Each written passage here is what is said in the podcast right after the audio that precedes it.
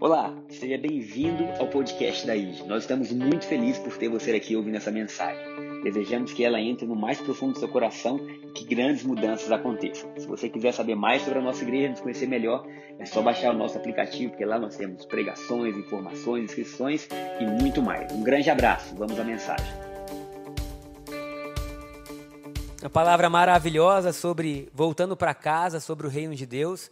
E nós vamos dar prosseguimento nessa, nesse estudo. O tema da pregação hoje é um novo êxodo. Eu gostaria que você falasse isso aí no seu lugar, um novo êxodo.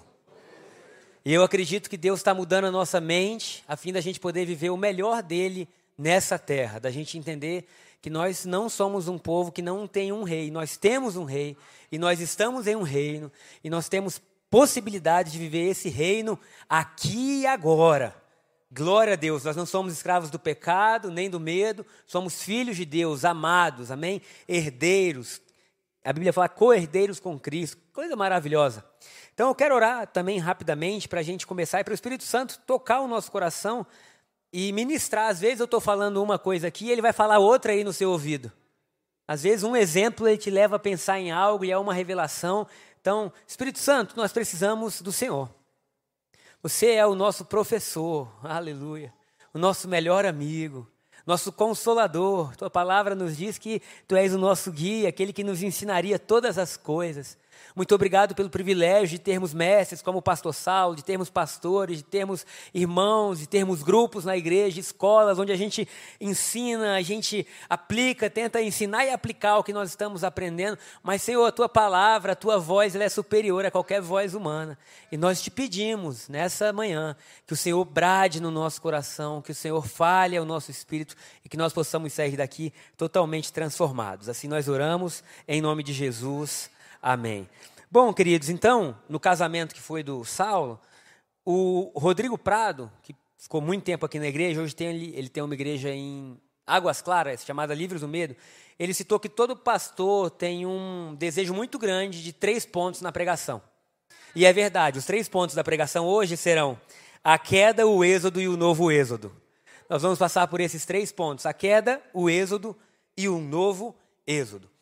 E em falando de viagens, né, a gente estava no aeroporto, e quando você vai ao aeroporto, você vê que a maioria das pessoas carrega uma mala.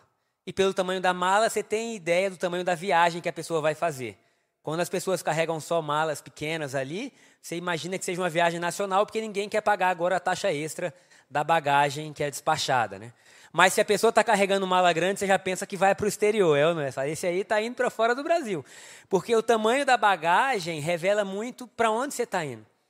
Êxodo, essa palavra êxodo, significa saída de um povo ou saída em massa de um povo de um determinado lugar. Glória a Deus. Nós estamos vivendo um novo êxodo. A saída de um povo de um determinado lugar para um lugar novo. O interessante é que Deus, nessa saída, nos convida a sairmos sem malas a deixarmos tudo para trás e a abraçarmos uma nova vida, a vivermos a simplicidade e a beleza do Evangelho. Enquanto estávamos no aeroporto, os meus dois filhos carregavam as malinhas de mão e a gente despachou uma mala na qual a Shayla quis colocar um cadeado, que nós não queríamos que ninguém abrisse a nossa mala, não é isso? Agora tem um provérbio chamado chamado não, de número 4, capítulo 4, 23, que Salomão diz assim: de todas as coisas que você deve guardar, guarda o teu coração, porque deles procedem as fontes de vida. Salomão está dizendo: de tudo o que você deve guardar, você guarda o seu. Queridos, pensa comigo. Hoje em dia, a gente tem senha no celular, a gente tem trancas poderosíssimas na nossa casa, papaís, tetra, ferrolho, não sei o quê. A gente tem alarme nos carros. A gente tenta guardar tudo aquilo que a gente possui. Mas Salomão está dizendo assim: olha, sobre tudo que você deve guardar, guarda o seu coração, porque as fontes da sua vida não vêm do seu trabalho. Aleluia. As fontes da sua vida não vêm do seu casamento. As fontes da sua vida não vêm de algo que você possa ter, as fontes da sua vida vêm do seu coração. E isso é muito importante, porque nós vamos ver esses três pontos e nós vamos ver como a mentalidade ela interage ou ela decide, nem interage, ela decide o que nós vamos viver Um exemplo, você pode estar em um jogo, né? Aqueles que gostam de futebol, os homens. Já muito foi falado do Xi, da conferência, agora vamos falar dos homens. Nossa conferência vai ser um churrasco, dia 10.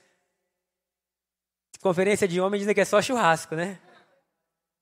Agora você imagina que a gente está num jogo de futebol e você não está torcendo por nenhum dos dois times. Você está ali como? Ah, assistindo. Agora, se você torce por um dos dois times, todo o seu corpo está naquilo ali. Você briga, você grita, você canta, você ri. Quando sai um gol, você fica bravo do outro time. Quando sai do seu time. Por quê? Porque agora o que mudou? Só a sua mente. A sua mente estava naquilo ali e mudou completamente como você vivia o que você está vivendo. E nós vamos ver então como a nossa mente, como aquilo que Deus faz na nossa vida, pode ser vivido ou rejeitado pelo nosso coração. Coração, no hebraico, não é o órgão em si, mas fala das nossas emoções, dos nossos pensamentos mais profundos, daquilo que a nossa vida está arraigada. Então, bem-vinda, Angélica. Estava com saudade da sua risada. Aí. Já já vai ter alguma gracinha, vocês vão ver. Que pérola a risada dela. Então Salomão está dizendo assim: de tudo que você deve guardar, guarda os seus pensamentos mais íntimos, guarda aquilo que fica na sua cabeça, guarda aquilo que está armazenado aqui. É muito difícil você vencer um exército que está dentro da sua cabeça. É muito difícil. Muitas vezes a gente quer fazer guerra com tudo e a gente se levanta contra tudo, quando na verdade, se nós mudarmos a nossa mente, tudo ao nosso redor muda. E é isso que Salomão está dizendo. Romanos capítulo 12, versículo 1 e 2, trazendo agora para a nova aliança trazendo para Paulo, ensinando a igreja de Roma. Igreja é essa que ele mostra como a queda influenciou. Romanos capítulo 1 mostra que todos são pecadores, independentemente se é judeu ou gentio. Romanos 2 começa a falar da transformação que existiria. Romanos 3, 4 e 5 fala da graça e do novo Adão, do novo homem. Até chegar no capítulo 12, Paulo está explicando o caminho da humanidade. No capítulo 12, ele não está falando para quem não aceitou Jesus ainda. Ele está falando para a igreja, para aqueles que já tinham crido, e ele fala assim: Rogo-vos, pois, irmãos, você coloca ele para a gente, Romanos 12, versículo 1 e 2: Rogo-vos, pois, irmãos, pela compaixão de Deus, ou pelas misericórdias de Deus, que se ofereçam em sacrifício vivo. Olha o que Paulo está dizendo: Eu imploro para vocês. Que coisa estranha. Você imagina Paulo implorando para a gente alguma coisa, né? O que, que ele eu rogo, eu imploro para vocês, pelas compaixões ou pela misericórdia, pelo amor, é, sabe aquele, pelo amor de Deus. É o que ele está dizendo.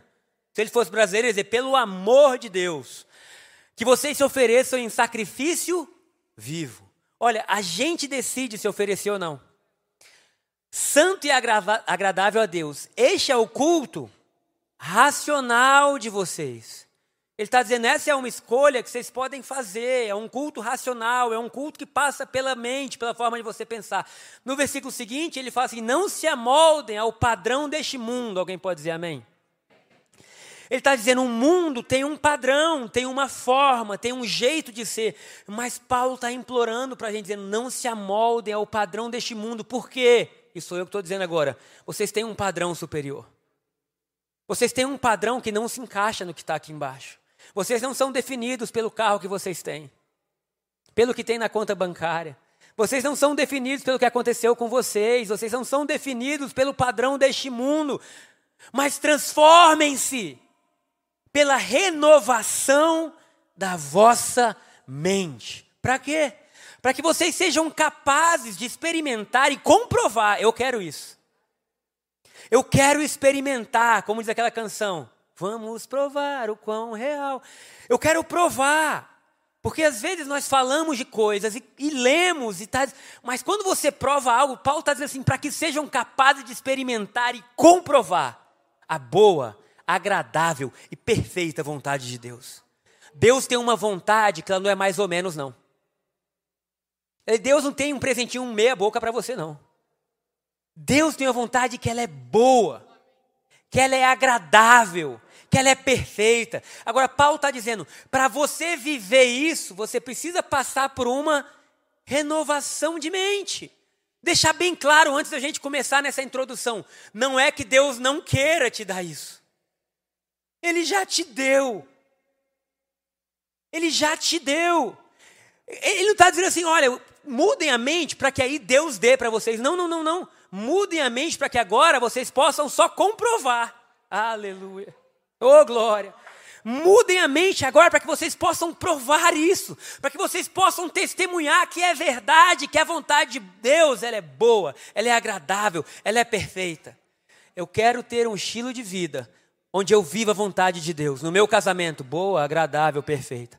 Na minha segunda-feira, boa, agradável, perfeita. Se eu tiver, como a Silvia que está assistindo, está no hospital, ah, eu sei que se esse corpo vier se corromper, a vontade de Deus para mim é boa, agradável e perfeita, e eu tenho uma pátria superior a essa. E em tudo na vida nós podemos ter uma mentalidade diferente. E onde foi que o homem perdeu essa mentalidade? Nós precisamos voltar lá atrás, como Tiago pregou domingo passado, no Éden. Porque o Éden é o modelo de Deus. O Éden é o que tinha sido criado quando não havia pecado, quando não havia falha. O Éden era uma, era uma atmosfera onde o homem vivia o céu. O céu não contém Deus, gente. Deus contém o céu. Não foi o céu que criou Deus, foi o contrário. O céu existe porque Deus existe. Vocês já imaginaram um ser que, por simplesmente ser, cria o céu? Oh, glória! E aí ele olha a terra e ele fala assim: bom, agora eu vou colonizar esse espaço geográfico. Eu vou criar um homem à minha imagem, à minha semelhança. Nasce Adão, Adão tem domínio. Adão nunca precisou de plano de saúde. Oh, aleluia. Já imaginou alguém vendendo plano de saúde para Adão?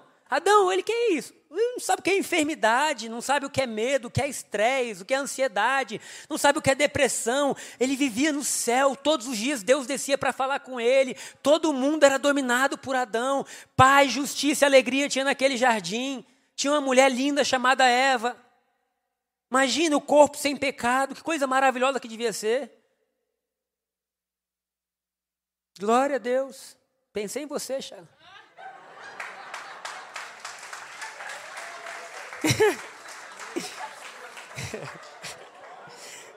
Ficou sem graça agora. Se eu não te amasse tanto assim, talvez não visse flores por onde eu vi. então tá Adão no paraíso, queridos. Você pode ver o paraíso. Sabe, você pode ver o paraíso. Jesus reinaugurou algo para a gente que é superior ao que Adão tinha. E aí, e ele não brincou. O que a gente precisa entender é que o evangelho é verdade, não é uma brincadeira. Então, como que a gente acessa isso? A gente tem que ter a mente mudada. Porque você pode estar casado e achando ruim o casamento. Você pode estar rico e achando ruim ser rico. Você pode estar pobre e achando ruim estar pobre. Sabe, a gente acostumou a, a não valorizar e Deus está dizendo: calma, eu vou ensinar vocês a viver. Eu vou ensinar vocês a viver em todas as áreas da vida de vocês. O homem no Éden cai, infelizmente. Não foi a queda de Adão, foi a nossa queda. A gente se lascou. Nós nos demos mal, a gente perdeu o rumo, o prumo, a gente perdeu Deus. Adão não perdeu o paraíso, não. Adão perdeu Deus. Porque o paraíso só estava lá porque Deus estava. Adão perdeu a sua fonte. Adão perdeu o seu sustento, Adão perdeu ali a sua base, Adão perdeu os seus sonhos. Gênesis capítulo 3, versículo 24. Por favor, ele diz assim: depois de expulsar o homem, colocou a leste do jardim. Tem ideia que desde então a humanidade viveu a leste do jardim? Leste do jardim é uma droga. É um saco, desculpa o termo. Leste do jardim é fora de onde Deus está. Leste do jardim é assim: olha, você está fora. E lá estava Adão e todos seus filhos, onde nós estávamos, fora do jardim, fora do lugar onde Deus está. A palavra diz assim: depois de expulsar o homem, queridos, a gente foi expulso. Até quando a professora mandava a gente para a coordenação da, da, da escola, doía. Vai para a coordenação, parecia, nossa, eu sou o pior dessa sala. Qualquer atleta que é expulso, dói, é ou não é? Cartão vermelho, fala que, ah, a gente foi expulso, não foi de uma partida, não foi de uma sala, não foi de uma escola. A gente foi expulso da qualidade de vida de Deus. Misericórdia. E lá Deus colocou querubins e uma espada flamejante que se movia, guardando o caminho para a árvore da vida. O homem estava fora. Será que você pode fazer xi aí no seu lugar? Estava fora. Fora. E a partir dali a história da humanidade tem o seu segmento, a leste do jardim. Vem a morte, vem o medo, vem a vergonha, vem a competição, vem a comparação e vem um estilo de vida totalmente diferente dentro do jardim. Logo, vou chegar na conclusão do culto agora. Se o estilo de vida depois da queda era diferente dentro do jardim, nós não podemos manter o padrão de vida desse mundo. Se o estilo de vida cultivado por Adão a leste do jardim é contrário ao que Deus, Deus tinha dentro, nós não podemos manter o mesmo padrão. É por isso que Paulo fala: não tomem a forma do padrão de vida deste mundo. Porque o padrão de vida deste mundo é a leste do jardim. Jesus amado. E o que, que acontece com Adão é simples. A Bíblia fala que quando Adão sai do Éden, os seus olhos se abriram. Eu pergunto para vocês: será que ele foi feito cego? Será que Deus criou o homem cego e ele não via nada e quando saiu, agora você vai ver? Não. É só que os olhos físicos de Adão se abriram. É só que os cinco sentidos de Adão passaram a dominar a sua vida então. Adão que era um ser espiritual, que a tudo comandava, que a tudo dominava, Agora ele não controla mais a tudo e nem domina mais a tudo, pelo contrário, ele é dominado pelos seus cinco sentidos. E até hoje, muitos de nós são assim. Dominados pelo que vemos, pelo que ouvimos. Toca uma música e a gente vai, né? Tom, tom, tom, tom, tom, tom. Às vezes, uma, aí a gente começa a medir o sucesso das pessoas pelo que elas têm. Nossa, você viu o carro que o irmão chegou? E daí?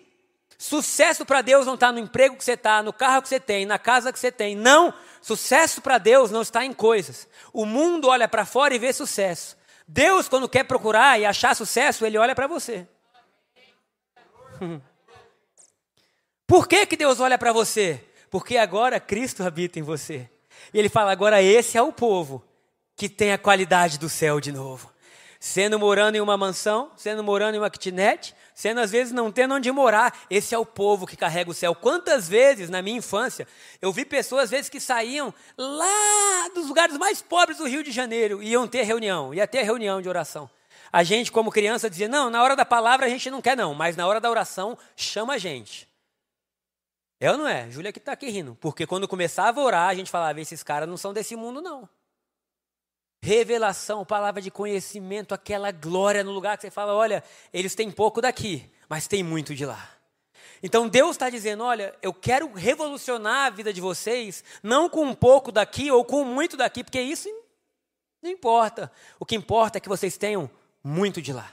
Então a queda levou o homem a valorizar os seus cinco sentidos e o homem se tornou prisioneiro disso prisioneiro das suas emoções.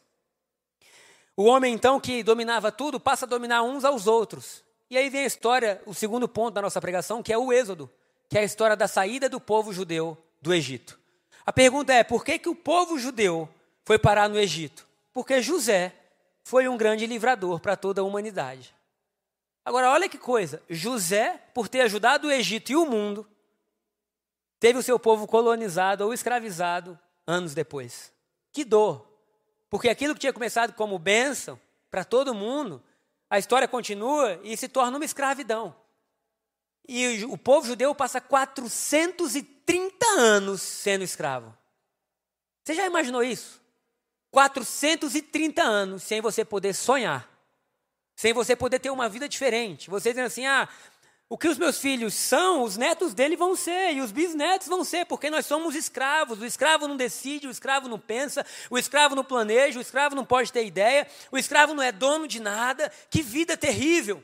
Mas 430 anos depois vem um versículo maravilhoso, que diz assim: Deus ouviu o clamor do povo e resolveu agir. Ah, e quando Deus age, ele mostra que não há faraó que possa resistir. E aquele povo, 430 anos angustiado, menosprezado, humilhado, começa a ver o sobrenatural acontecer. As águas do Nilo, que eram águas de prosperidade, se convertem em sangue. Você já imaginou a reunião de noite deles dizendo: Ih, tem algo muito louco acontecendo. Porque Deus está movimentando as coisas aqui embaixo. Deus está mostrando para todo mundo que Ele está sobre todo nome, que Ele está sobre todo poder. E aí eles começam a ver pragas, dez pragas, até que eles saem do Egito. Queridos, agora eles saem do Egito sem ter que guerrear, é milagre ou não é? E quando eles estão saindo do Egito, tinha uma música antiga da Silva que dizia: Estou saindo do Egito. Né? Júlia lembra, você está muito antiga, hein, irmã? Não é? Lembra? E aí ia todo mundo, estou. Aí quando do Egito virava, a gente era alegre demais, né? Sempre foi, glória a Deus. Agora você imagina o povo saindo do Egito e os egípcios na porta da nação entregando ouro, pedra, 430 anos de salários não pagos sendo devolvidos. Ah, Deus tem um novo êxodo para gente, meu irmão. 400, eles saíram com, eles saíram ricos. Agora, quando eles estão diante do mar, todo faraó e o seu exército vem, o exército mais poderoso da terra, perseguindo 600 mil escravos, homens, né? fora mulheres e crianças. Eles se veem com o faraó atrás e o mar na frente. Você imagina, eu estou nervoso só de pensar. E eles falam: não é possível, Deus tirou a gente lá para morrer aqui. E aí Deus bota uma coluna de fogo separando um e outro, abre o mar. Irmão, você já viu o tamanho do mar? A gente entra no mar e fala: oh, não vai muito no fundo, não, né? Você imagina um mar se abrindo duas paredes de água e o povo caminhando terra seca, ô oh, glória. E eles dizendo: esse Deus é poderoso, não tem nação mais poderosa que a gente, nada pode nos parar. E eles cruzam o mar, o mar se fecha sobre o Faraó. A Bíblia diz que Miriam pega o seu tamborim e faz uma festa. Miriam era brasileira. Pegou o pandeiro e falou: irmão, vamos dançar. Você imagina a maior festa durante séculos quando o povo sai do Egito. Uma festa assim incrível, todo mundo dançando e cantando maravilhas. E aqui vem a parte triste. Lembra que eu falei da mentalidade? Eles saíram do Egito, eles viram milagres, eles viram coisas grandiosas, talvez nenhum de nós vai ver na vida. Um mar se abrir, sabe? Chover pão do céu todo dia. Eles saíram do Egito, mas o Egito nunca saiu da mente deles. Misericórdia, diz misericórdia aí, Cris. Esse povo conseguiu frustrar Deus de Deus falar para Moisés em Números 14, assim: Olha, eu não aguento mais, eles não creem, eu não sei mais o que eu faço. Sabe qual foi a decisão de Deus? Nenhum deles vai entrar na terra prometida. Misericórdia. Imagina, nós saímos do Egito e agora Deus, esse Deus fez tudo isso, tem uma terra para a gente que mana leite e mel, onde nossos filhos vão crescer bem, nós vamos ser uma nação, Deus é conosco. Eles tinham a promessa? Tinham ou não tinham? Tinham. A terra existia, mas todos eles, acima de 20 anos, tirando Josué e Caleb, morreram no deserto. Por quê? Porque tinham o coração duro. E aí eu lembro de Salomão dizendo sobre tudo que você deve guardar. Guarda o teu coração, porque talvez Deus faça milagre hoje na sua vida. Talvez a maior coisa, aquilo que você esperou a vida inteira acontece hoje, mas se o seu coração não for mudado, amanhã você está reclamando. Amanhã você está murmurando. Amanhã você está chorando, como essa criança linda. Amanhã você está dizendo, pai, o que, que foi? Por quê? E aí você quer viver a vida de milagre, e milagre não é assim que se vive. Não é assim que a gente vive o reino dos céus. Oh, Jesus. O que foi? Parou? Coitado, estou quase abraçando. Não é assim que a gente vive o reino dos céus de milagre em milagre. Deus tem algo para a gente que é muito maior que milagre. O estilo de vida de Deus não é de milagre, é de presença, meu irmão. É a presença de Deus que tinha no Éden. A presença faz milagre acontecer, mas eu, eu garanto para você: um dia na presença vale mais que mil dias em qualquer outro lugar. E aí agora a gente pode ver um milhão de pequenos milagres que a gente está assim: tudo bem, eu estou com Jesus. Se os grandes milagres acontecerem, tudo bem, eu estou com Jesus. Mas se eles não acontecerem, tudo bem, eu estou com Jesus. Eu estou feliz, alegre, animado, motivado. Por quê? Porque agora eu estou com Jesus. Então o Êxodo fala do povo saindo do Egito e muitos morrendo no deserto porque não mudaram a mentalidade. Quantos anos eles passaram na escravidão? Mais ou menos 430 anos.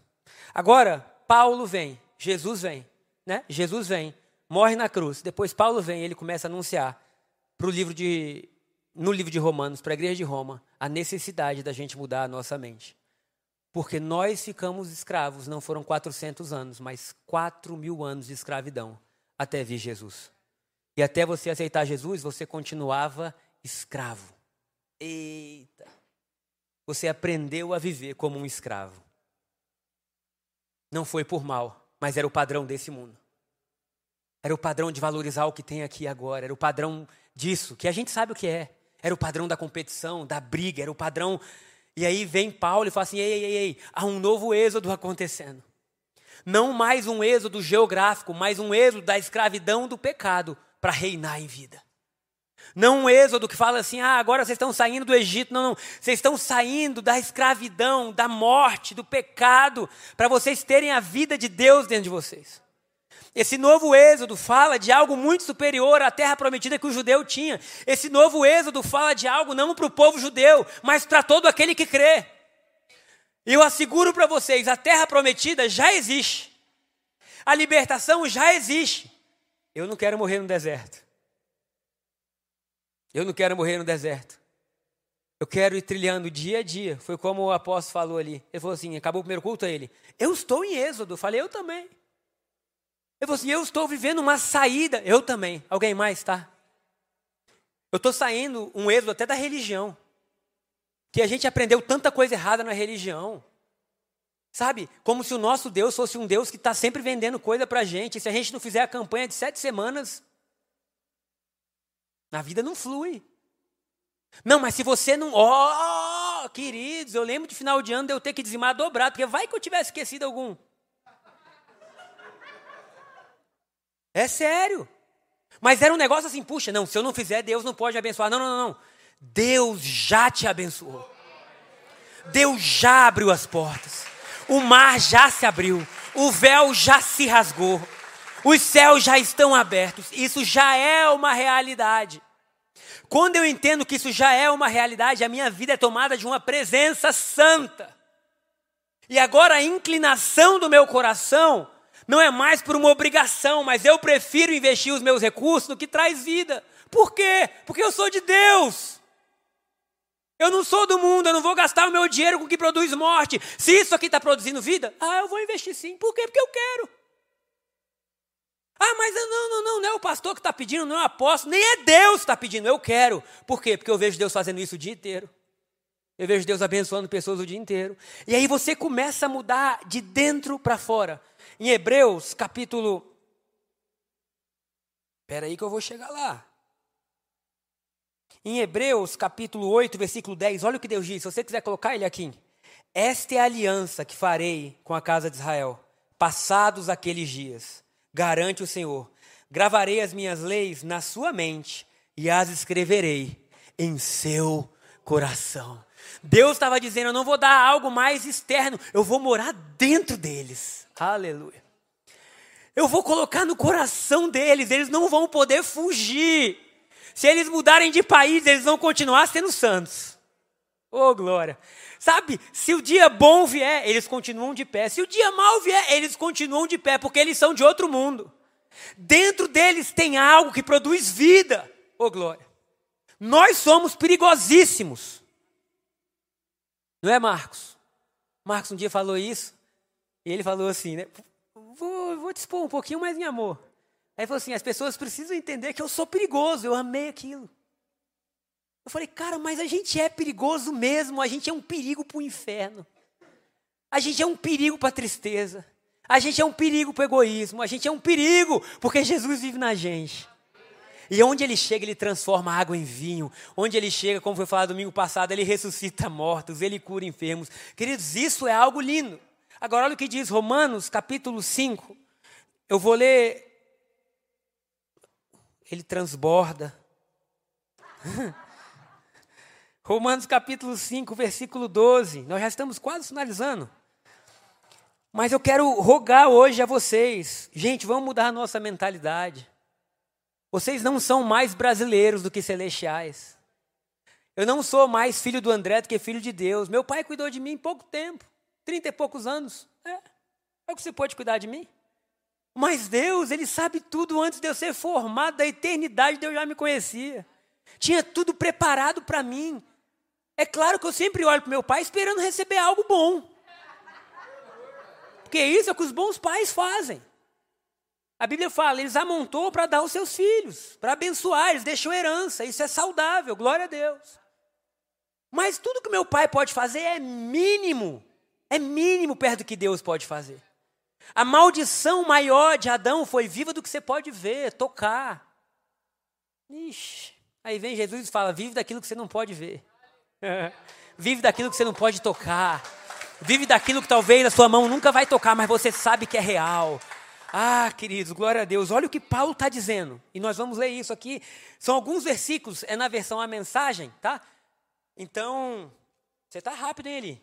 É na versão a mensagem, que é uma paráfrase da Bíblia, mas assim, é muito lindo. Então, presta bem atenção, tá? Eu prometo que vocês vão se deleitar. Vocês conhecem a história de Adão, conhecem ou não conhecem? E de como ele nos lançou no dilema em que estamos. O primeiro pecado, depois a morte. E ninguém, diga ninguém, ficou isento do pecado ou da morte. Aquele pecado afetou os relacionamentos com Deus em tudo e com todo o mundo. Mas, mas a extensão das consequências negativas não ficou clara, até que Deus a explicasse em detalhes a Moisés. Ou seja, Adão pecou, mas essa queda ficou mais clara quando Deus deu a lei a Moisés, dizendo: olha, o padrão é muito alto para vocês, ninguém dá conta. Até os que não pecaram, como Adão pecou, que desobedeceu a um mandamento específico de Deus, tiveram de experimentar o fim da vida, a separação de Deus. Qual é o fim da vida? A separação de Deus. Mas Adão, que nos pôs nessa situação, também aponta para aquele que nos livrará dela. Quem diz amém? Todavia, o resgate não é proporcional ao pecado que traz a morte. Se o pecado de um homem deixa multidão, multidões de pessoas no profundo abismo da separação de Deus, imagine a eficácia do dom de Deus derramado por meio de um homem, Jesus Cristo. Não há comparação entre o pecado que traz morte e esse generoso dom gerador de vida. Aleluia. Deixa eu continuar. A sentença pronunciada sobre aquele pecado foi a morte. Mas sobre os muitos pecados que seguiram até a veio, perdão, mas sobre os muitos pecados que seguiram veio a sentença de vida. Se a morte obteve supremacia pelo erro de um homem, imaginem o que pode fazer a extraordinária recuperação de vida que agarramos com ambas as mãos. Esse dom de vida extravagante, essa restauração total, providenciados pelo homem chamado Jesus. Como que nós agarramos isso? Com ambas as mãos. Aqui está um resumo de tudo, de todas as últimas duas pregações e dessa. Assim como uma única pessoa errou e nos deixou todo esse problemão, entenda, sua vida longe de Deus é um problemão. É um problemão. A gente não sabe tratar esposa, não sabe tratar filho, não sabe tratar amigo, não sabe tratar chefe, não sabe tratar subordinado, a gente não sabe viver. Então Paulo está dizendo: o erro de Adão nos deixou esse problemão com o pecado e a morte. Também uma única pessoa fez o que era certo e nos livrou de tudo isso. Mais que apenas nos livrar do problema, ele nos trouxe para a vida, ó o Êxodo. Não só nos livrar do problema, ele nos trouxe para a vida. Um homem disse não a Deus e afundou muita gente no erro. Outro homem disse sim a Deus e consertou tudo que estava errado. Tudo que a lei contra o pecado conseguiu fazer foi produzir mais gente que desrespeitasse a lei. Mas o pecado não teve nem chance de competir contra o poderoso perdão chamado graça. Deixa eu falar algo. O pecado não tem condição de competir contra o poderoso perdão de Deus chamado graça na sua vida. A Bíblia está dizendo, não há comparação. A outra versão diz, entre o dom gratuito de Deus chamado vida e o pecado. Queridos, nós não somos pessoas hoje lutando contra o pecado. Você não dá conta. Jesus lutou contra ele e venceu. Você se apodera da vitória de Jesus e porque se apoderou, você passa a vencer o pecado também. Como você vence o pecado? Não porque você seja bom, mas porque quem é bom vive em você. Aleluia. Então Paulo está dizendo: a velha vida não é nada perto dessa nova vida. Na disputa entre o pecado e a graça, a graça vence com facilidade. Tudo que o pecado pode fazer é nos ameaçar com morte. Já a graça, uma vez que Deus está consertando todas as coisas por meio do Messias, nos convida à vida. Queridos, essa passagem, Deus está consertando todas as coisas por meio do Messias. Eu estou nisso. Deus está me consertando. Esse negócio que pau que nasce torto, nunca se endireita, é mentira. Porque a gente nasceu torto mas o Messias está consertando tudo. O Messias está com as suas mãos em nós, dizendo: Eu vou moldar você. O seu padrão não é do mundo, o seu padrão não é esse. Se a gente vê o padrão do mundo, a gente morre. Mas quando a nossa mente muda e a gente passa a viver outra realidade, a gente passa a experimentar a vontade de Deus, que é boa, agradável e perfeita. E aí você passa a olhar a sua vida e fala: Jesus está vivendo em mim. Eu estou vivendo algo que é bom. O que, que aconteceu? Ah, não mudou nada. Mudou sim. O coração está sendo mudado. Os pensamentos mais profundos estão sendo mudados. Aí você está cheio de fé. Antigamente você estava cheio de fezes. Que é isso que o pecado faz. O pecado faz a gente brigar com todo mundo, faz a gente competir, faz a gente matar. Os filhos de Adão, querido, o primeiro homicídio vem dos próprios filhos de Adão. Lameque, come... Ixi, se for ler ali Gênesis, você fala, meu Deus. E aí vem Jesus e fala, eu estou consertando vocês, agora vocês estão cheios de fé. Vocês estão cheios de esperança, vocês são o sal da terra, a luz do mundo. Vocês têm um novo êxodo. Não morre no deserto, não, querido. Não morre no deserto, não. Essas promessas são verdade. Creia, mude a forma de você pensar, estuda a Bíblia, enche seu coração das verdades de Deus, e aí, pouco a pouco, pouco a pouco, você vai experimentando qual seja a boa, agradável e perfeita vontade de Deus na sua vida. Amém? Dê um aplauso ao Senhor, coloque-se de pé.